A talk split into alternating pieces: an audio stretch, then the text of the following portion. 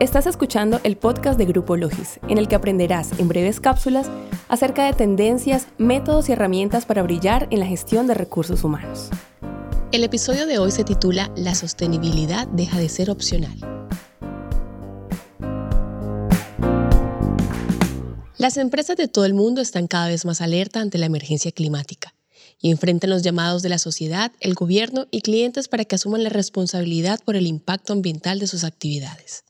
La mayoría de las grandes empresas ahora tienen estrategias y objetivos climáticos públicos, muchos de los cuales incluyen compromisos que, a primera vista, reducen significativamente o incluso eliminan por completo sus contribuciones al calentamiento global. La rápida aceleración de las promesas climáticas corporativas, combinada con la fragmentación de los enfoques, significa que es más difícil que nunca distinguir entre el liderazgo climático real y el llamado greenwashing que es como se denomina cuando las empresas crean una imagen ilusoria de responsabilidad ecológica. Esto sucede en muchos casos debido a la falta de una supervisión regulatoria a nivel nacional y sectorial.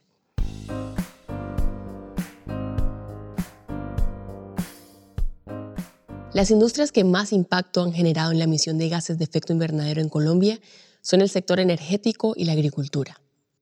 El estado actual de degradación ambiental es suficiente para sentirse preocupados por encontrar formas de ayudar al medio ambiente. ¿Qué acciones podemos tomar desde nuestras empresas? Vamos a ver tres de las decenas de oportunidades que existen para aportar nuestro granito de arena para detener el calentamiento global.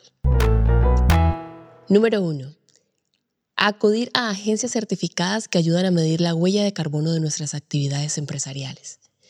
Este es el primer paso para cualquier empresa que quiera reducir su impacto en el planeta y el medio ambiente. Luego de recibir un análisis, estas agencias ayudan también a crear alternativas y soluciones para reducir sus emisiones. Número 2. Reducir el consumo de energía. Acciones tan simples como apagar las luces de la oficina al terminar la jornada, desconectar los dispositivos cuando no se necesitan, optar por sistemas de calefacción o aire acondicionado que tengan modo eco ayudan a la eficiencia energética. Estas son algunas de las buenas acciones diarias que aunque suenan tan básicas, cuando son constantes definitivamente generan impacto. Número 3.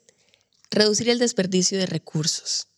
Esta es otra forma de reducir la huella climática de una empresa, reduciendo la cantidad de residuos que se generan. Ya sean los residuos industriales de una gran empresa o los residuos papeleros de una pyme, todas las empresas producen residuos evitar vasos plásticos, cápsulas de café desechables, reducir el número de impresiones, reutilizar papeles para impresión de borradores, clasificar correctamente los residuos para su reciclaje. Hay multitud de soluciones posibles y es más fácil aplicar estos cambios cuando se motiva y se incluye el recurso humano para adoptar una mentalidad eco.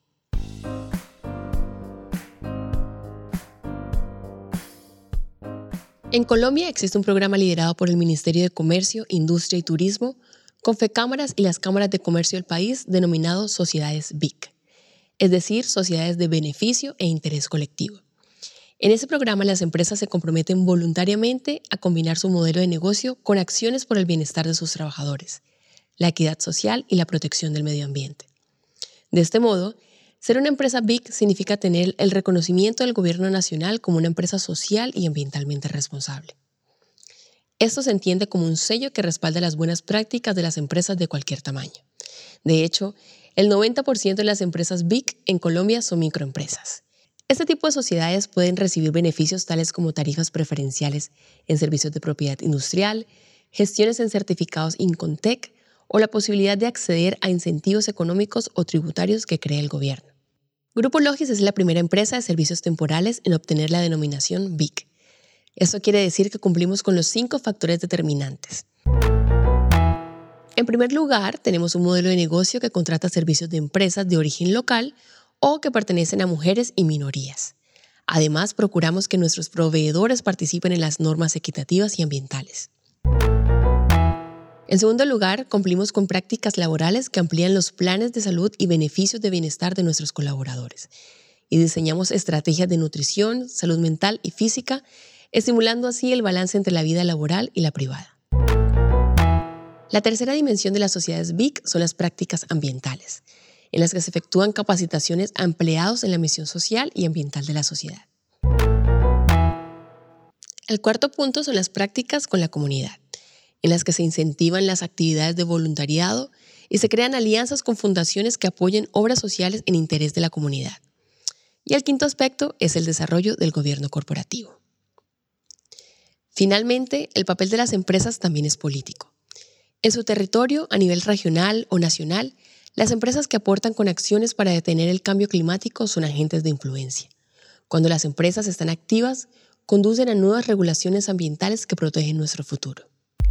Gracias por escuchar el podcast de Grupo Logis. Esperamos que te animes a implementar los datos e información que te brindamos hoy, que sea un impulsor de crecimiento y que el área de recursos humanos destaque dentro de las estrategias que ha trazado la compañía de la que eres parte. Hasta el próximo episodio.